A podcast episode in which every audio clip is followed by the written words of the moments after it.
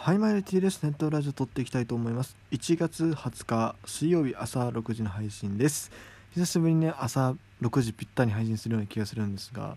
今、収録時間はですね、前日19日火曜日の夜11時台です。まあ、そんなことは、あれ、聞いてる方からしてどうどうでもいい話だと思うんですが、まあ、撮っていきたいなというふうに思います。今日は、えー、長期的視点で戦力分析の DNA 編ですね。DNA はまあ、このオフはね、あんまり良くなかったよね、正直。なんせ、FA で2人チームを去りましたからね。伊能と梶谷。まあ、2人ともこう、なんだろう、安定して活躍する選手ではなかったけども、まあでも特に2020シーズン、割と活躍した方だったんでね、なんかすごく痛く感じるかなっていうね、ところかなと。まあ、2020シーズンね、DNA は、4位だったわけですけども。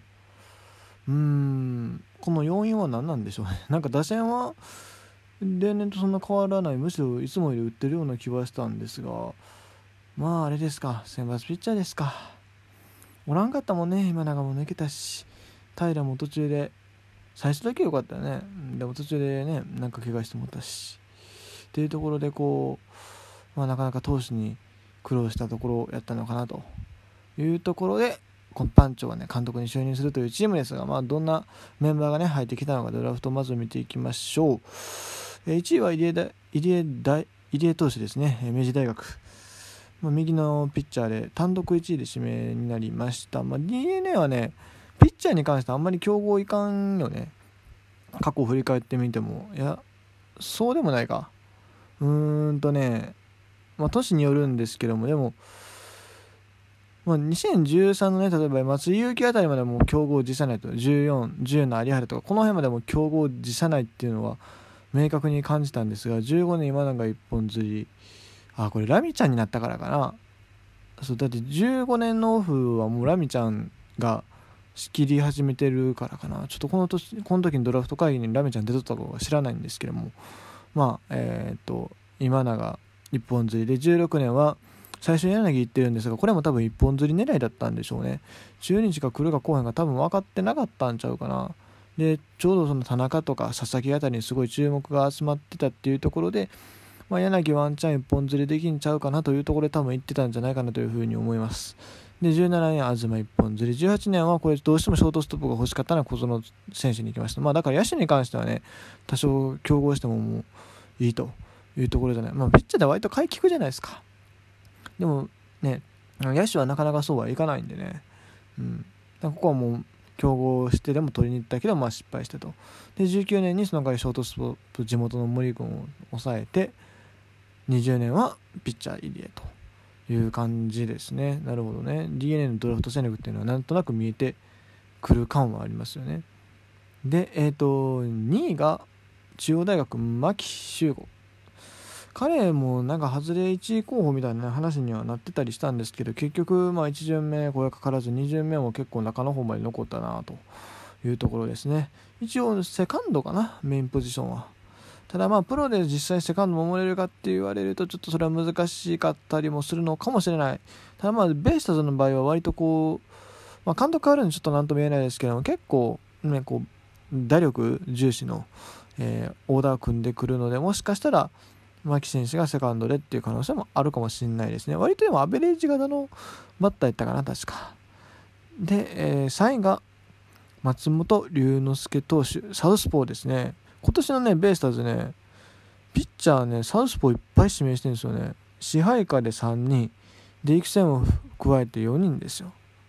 右ピッチャーより左の方が多く指名してるっていうね、感じ。なんか左腕王国と言われてた時代、まあ、今もその彼らは割と残ってはいるんですが、そういう状態であるにもかかわらず、これだけまた左を取っていくのかと、なかなか面白い戦略やなと思いますが、えっと、サイ松本君は地元横浜高校の出身のピッチャー、えー、背が高いんですよね、確か。背が高くて188センチというね、えー、大物ですね。うん。そして4位は履正社の小深田大地内野手ですね。彼、すごく名前が楽天の小深田選手と名前が出てる似てるんですよ。楽天の小深田選手は小深田博人。小深田は、えっとね、小さいに深いに田んぼ。で小深田。まあ名字一緒ですね。でこれ、えー、と楽天の方はヒロトは大きく小なんですよ。小えっ、とね中田翔の小です。大きいに中田翔の小でヒロトでこちら大地はもうそのまま大地です。よもう鈴木大地と一緒の大地ね。漢字一違いなんですよ。でしかもこう出身も関西の方で兄弟なのかなと思わせといて全然違うんですけども。もう選手としてのタイプが全然違いますね。えー、とね楽天のね小深田選手の方はこう俊足コーダーショートストップってとこですけども小深田大地選手の方この GNA に入った選手の方はまあ足がむちゃくちゃ遅いらしいです。足が遅いけどその代わりもあの飛ばせるという感じの選手だそうですね。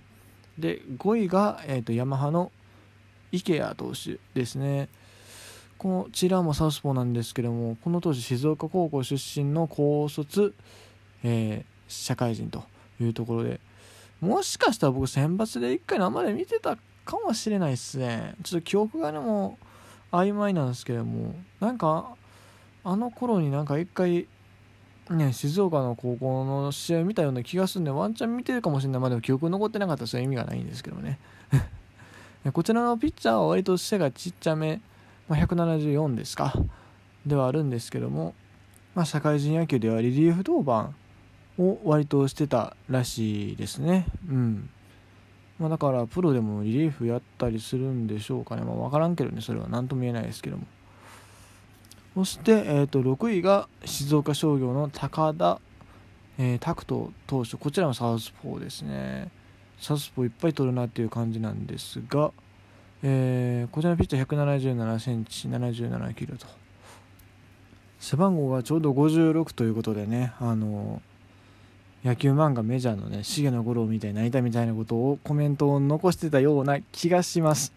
なんかそんな記事なんで前に見たような気がしますね。うん。まあ、ちょうど同じサウスポーやしね頑張ってほしいなというところです。そして、えー、育成で2人取ってます。えっと石川達也投手と、えー、加藤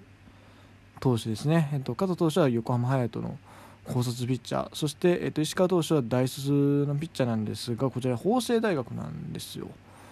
えー、このピッチャーねもともと鈴木翔太と同じぐらい鈴木翔太っていうロッテの1位指名、ね、されたようなピッチャーと同じ同じぐらいの評価を春の時点でされてたらしいんですけどもどうやらなんかまあ怪我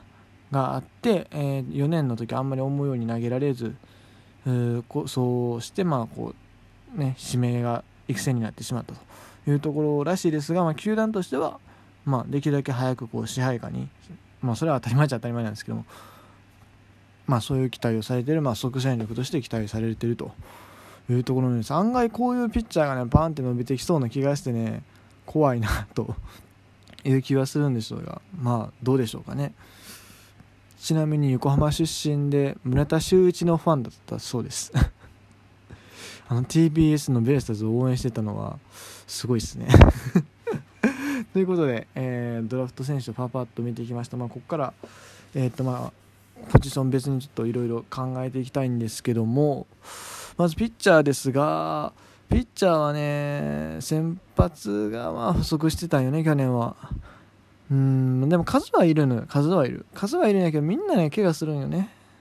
そこが悩みなんですよね、ベイスターズは。あれ、なんなんやろねその、そこの原因が全然わからんままですよね。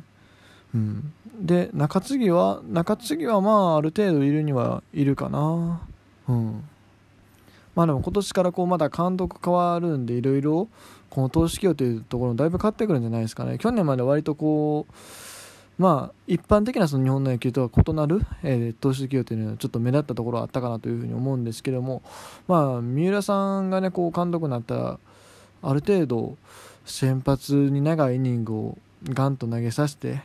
もうできるだけ完投をねこうさせるようなスタイルにしたりせえへんかな？どうかな？ないかな？でももっとこうまあこれ別にベイスターズがどうこうとかそういうあれだけどもっとこう先発完投できるピッチャーがね増えてほしいなって個人的には思うんですけどね。うん。で、えっと他のポジション見ていくんですがキャッチャーキャッチャーここはね全然まあでもここもどうなるかわからないよね。監督変わって伊藤光ががっつりポジションをつかむのか。干されてただけでしたって話なのかそれとも他の選手がまた起用されるのかレギュラーが決まらないまま なるのか。うん分からんですねここは。いや正直な話ラミレス野球からどう変わるかによってだいぶ変わってくるんですよねここら辺の分析というか評価っていうのはね。で内野はね内野はでも将来的にはうーんまあショートに森君を据えるという方針は見えてますよね。でまあ多分セカンド、サードで、まあ、メインになってくるのは伊藤幸也と牧なんでしょうね。で、このどっちかがセカンド、どっちかサードみたいな感じかなと僕は思ってます。あまあ、ファーストに外国人でも置いて、で、外野外野もでもまあ、ある程度数はいますからね。まあ、レフト、佐野、センター、上里、ライト、細川。まあ、これが理想形なんじゃないですか、将来的には。うん。あでも他にもね、こう、下でずっと頑張ってる関根とか、音坂もおるし、まあでもあの辺もレギュラー取るタイミング逃した感あるしね。あと桑原なんかも本当にもう起用法がこうちょっと難しくなりつつあるよね。うん。割とね、外野はちょっと溢れ気味、溢れ気味っていうほどではないんだけど、まあでも今年の、まあ、シーズン終わるあたり、終わ終わるあたりっていうかね、うん。まあ今年のシーズンでまあどういうメンツが外野のポジションに定着するのかっていうところでもしかしたらまたトレードとか起こったりするのかなっていう気はしますね。でなんか今すごいちょっとドヤ感で言ったけど なんかめっちゃ当たり前のことしか言ってないですが。うん。まあベイスターズはとにかくねピッチャーが怪我せんこと。それに尽きると思います。もうただそれもう先発ピッチャーが怪我しないこと。け怪我しなかったらみんなすごい能力のあるピッチャー揃ってるんである程度上に行くんじゃないかなあとはもう番長がねどういう采配振るうかなっていうところかなというふうに思います。ということで今日は以上です。